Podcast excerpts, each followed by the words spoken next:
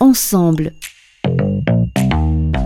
Journal de bord du parcours de soins du cancer du sein à l'écriture un peu décalée. Patricia Osenlop, alias Enéis, et Laurent Saltini. Ensemble neuf. Chemin de la guérison, accompagné d'activités. Oui, on s'occupe de nous.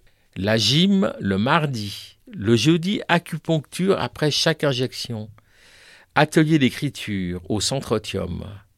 Le Centre Otium est un centre pour les gens en lien avec le cancer.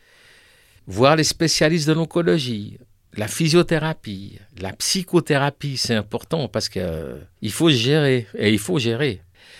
Ma femme qui s'inquiète, ma famille qui s'inquiète, mes amis aussi. Aller pleurer chez la voisine. Ça, je l'ai pas fait, mais j'en ai eu envie.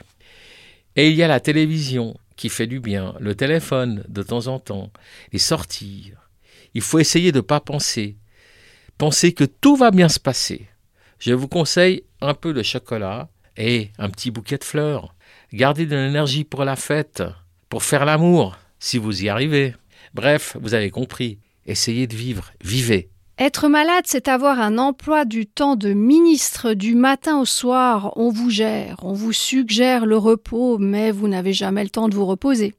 Entre deux doses que l'on vous administre, le vent me porte, comme une feuille au vent. Allez ici, madame, rendez-vous là-bas. Présentez-vous ici, remplissez le formulaire que voilà. Ça n'en finit pas. Il n'y aura jamais de mots justes pour décrire ce parcours du combattant.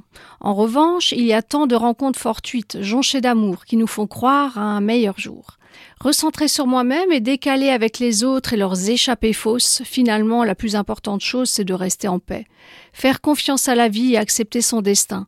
La chance de pouvoir recourir à des soins, nous l'avons ici. Pas d'autres là-bas. Pourquoi? Si je dois m'en aller, qu'importe, après moi le déluge, car je sais qu'une fois ailleurs, je reviendrai. À, suivre.